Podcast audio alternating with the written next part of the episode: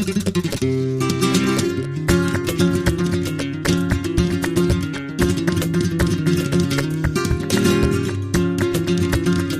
begrüße euch ganz herzlich zu 10 Minuten Jura, dem Podcast des Repetitoriums Hofmann aus Freiburg. Mein Name ist Frank Hofmann, ich bin Repetitor und Anwalt für Prüfungsrecht. Ich muss mich erstmal dafür entschuldigen, dass es so ewig lang gedauert hat mit der neuen Folge. Es waren einfach Anfang des Jahres hier so viele andere Dinge los, dass ich den Podcast komplett aus dem Auge verloren habe. Ähm, ja, wenn man einmal aus der Taktung raus ist, äh, dann lässt man es besonders leicht liegen. Ich hoffe aber, euch mit einer Folge zu einer besonders examensrelevanten Entscheidung zu entschädigen. Ja, wir wollen heute mal eine Entscheidung des BGH uns anschauen, der ich tatsächlich eine große Karriere in Klausuren vorhersage. Das ist die Entscheidung des BGH vom 23.03. dieses Jahres, 2023. Fundstelle zum Beispiel Use 2023, Seite 783. Fundstelle auch nochmal in den Show Notes. Und zwar geht es da um die Anwendbarkeit des Leistungsstörungsrechts, des Schuldrechts allgemeiner Teil, Paragraph 280 fortfolgende auf dingliche Ansprüche, also im konkreten Fall den Paragraphen 1004 BGB, wonach ja der Eigentümer bekanntermaßen die Beseitigung von Störungen seines Eigentums durch Störer verlangen kann. Kurz zum Fall, um den es da ging.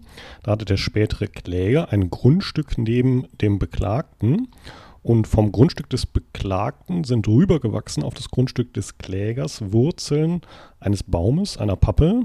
Und dadurch haben sich Probleme auf dem Grundstück des Klägers ergeben, nämlich Unebenheiten im Boden, äh, vor allen Dingen auch Pflastersteine, die angehoben wurden. Und der Kläger hat daraufhin vom Beklagten nach 1004 Beseitigung gefordert und dafür auch eine Frist gesetzt. Der Beklagte hat dann nichts gemacht und daraufhin hat der Kläger Schadensersatz gefordert, also das, was die Beseitigung kosten würde, ungefähr 2000 Euro im Groben und Ganzen. Äh, wohlgemerkt, er hatte noch nichts beseitigt, sondern fordert diese Kosten vorab. Sodass sich fragt, aus welcher Anspruchsgrundlage er das verlangen kann. Da muss man sich zunächst mal klar machen, welche Anspruchsgrundlagen es gewissermaßen nicht sind. Nämlich zunächst mal der Paragraph 1004 selbst, eben dieser dingliche Anspruch, weil der geht ja nur auf Beseitigung der Störung und eben gerade nicht auf Geld. Dann könnte man ja eventuell noch an Geschäftsführung ohne Auftrag oder Bereicherungsrecht denken. Das Problem ist da, dass die Aufwendung bzw. die Bereicherung müsste tatsächlich entstanden sein. Das heißt also, äh, die Entfernung der Wurzeln müsste schon vorgenommen worden sein. Das sagt der BGH auch in einer Randnummer zu dieser Entscheidung. Dann könnte man sich noch überlegen, einen Anspruch aus dem ominösen nachbarschaftlichen Gemeinschaftsverhältnis, das ja auf 242 BGB gestützt wird, so eine Art Sonderverbindung unter Nachbarn. Problem dabei aber, dass dieses nachbarschaftliche Gemeinschaftsverhältnis selbst keine Ansprüche begründet, sondern nur andere schon gegebene Ansprüche modifiziert. Man könnte sich noch kurz den Paragraphen 823, die deliktische Haftung, überlegen, passt aber auch nicht, weil an den Wurzeln hat der Nachbar nun mal kein Verschulden. Dann gibt es noch eine sehr spezielle Norm im Nachbarrecht. Das ist der Paragraph 910 BGB. Da geht es um Überhang von Zweigen und auch Wurzeln. Und äh, der Anspruch gibt mir aber nur einen Anspruch darauf, dass ich diese Wurzeln selbst beseitigen darf. Äh, also sprich auch kein Geldanspruch.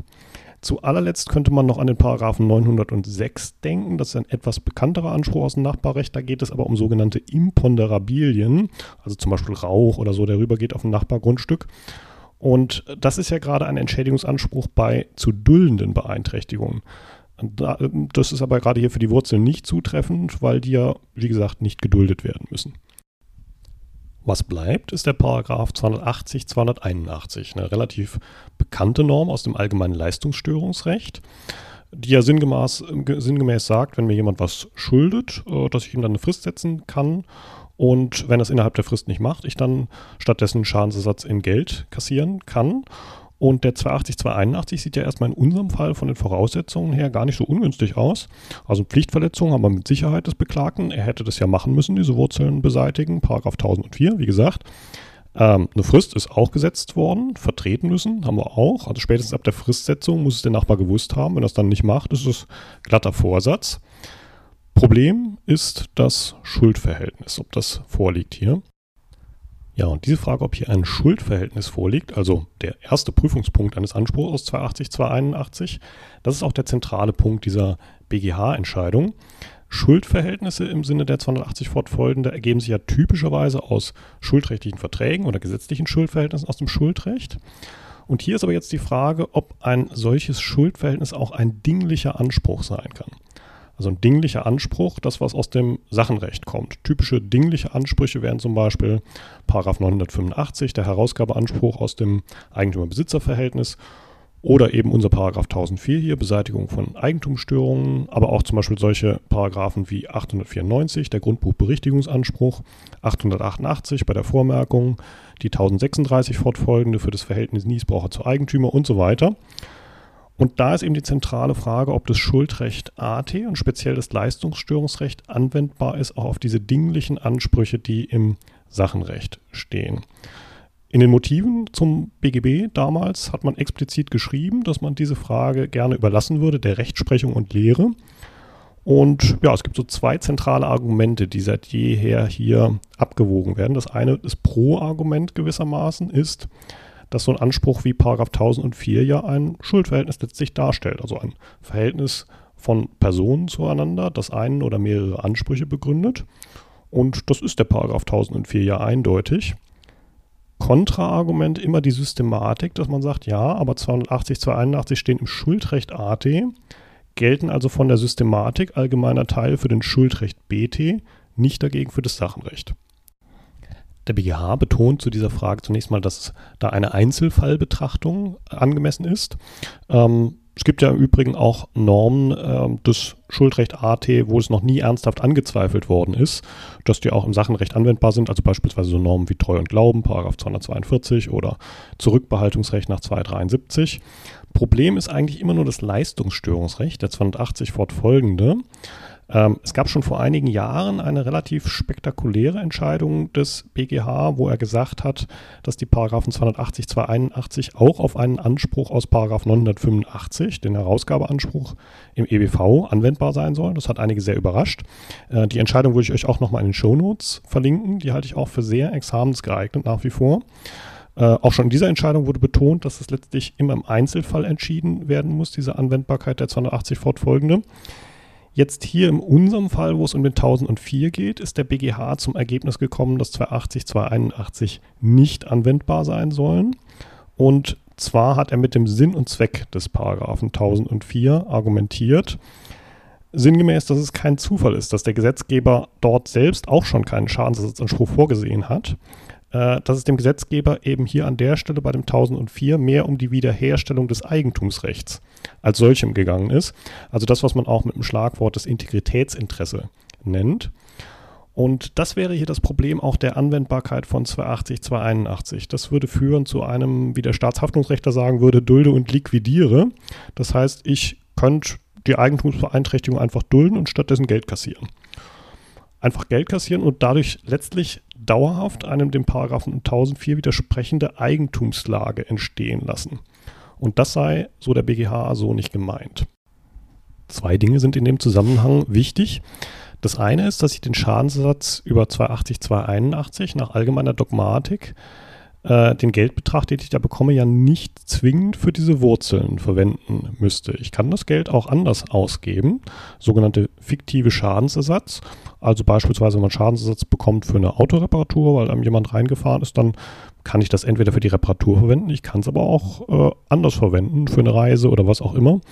Ähm, man darf sich da auch nicht irritieren lassen durch eine neuere Rechtsprechung, die speziell für das Werkvertragsrecht gesagt hat, dass es dort diesen fiktiven Schadensersatz nicht mehr geben soll, weil im Moment taget sozusagen Entscheidung von den anderen Senaten, dass das ein Sonderfall fürs Werkvertragsrecht ist und dass es bei der allgemeinen Dogmatik auch für so Vertragstypen wie Kauf, Miete und so weiter durchaus dabei verbleibt, dass ich eben diesen fiktiven Schadensersatz verlangen kann und selber entscheiden kann, wofür ich den Geldbetrag ausgebe.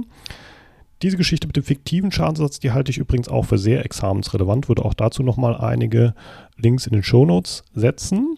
Ähm, es ist also nicht gewährleistet, dass der Nachbar mit dem Geld, das er da bekommt, auch tatsächlich die Eigentumsstörung beseitigt. Das ist das eine. Und in dem Zusammenhang stört sich der BGH besonders noch an einer Norm, nämlich Paragraph 281 Absatz 4. Eine unscheinbare Norm, die ist aber wichtig.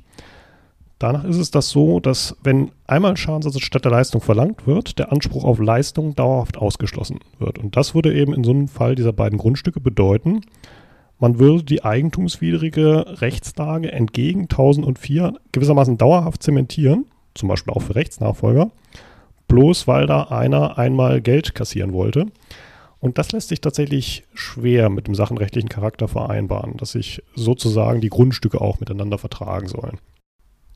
Last not least verweist der BGH im Übrigen auch darauf, dass der Kläger ja nicht schutzlos gestellt wird. Er kann ja sehr wohl die Wurzeln tatsächlich beseitigen und hat dann, so der BGH, auch einen Anspruch aus GOA, respektive Bereicherung.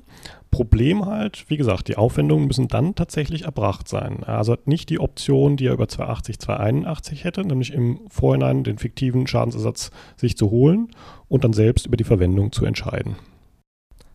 Soweit diese Entscheidung. Das ist meines Erachtens tatsächlich sehr geeignet für Examensklausuren, eben weil sie diese sehr grundsätzliche Frage aufwirft, inwieweit Schuldrecht AT auch auf dingliche Ansprüche anwendbar ist. Prüfungsstandort hier, wie gesagt, beim Schuldverhältnis, dem ersten Prüfungspunkt im Sinne von 280, 281 und was es aus Sicht von Klausurerstellern auch geeignet machen könnte, man kann einfach eine Menge Ansprüche hier abprüfen, sozusagen das ganze Fünfer-Schema. Also daneben eben auch noch GOA, Bereicherung, nachbarschaftliches Gemeinschaftsverhältnis, dann eben den 280, 281, kurz auch noch den 823.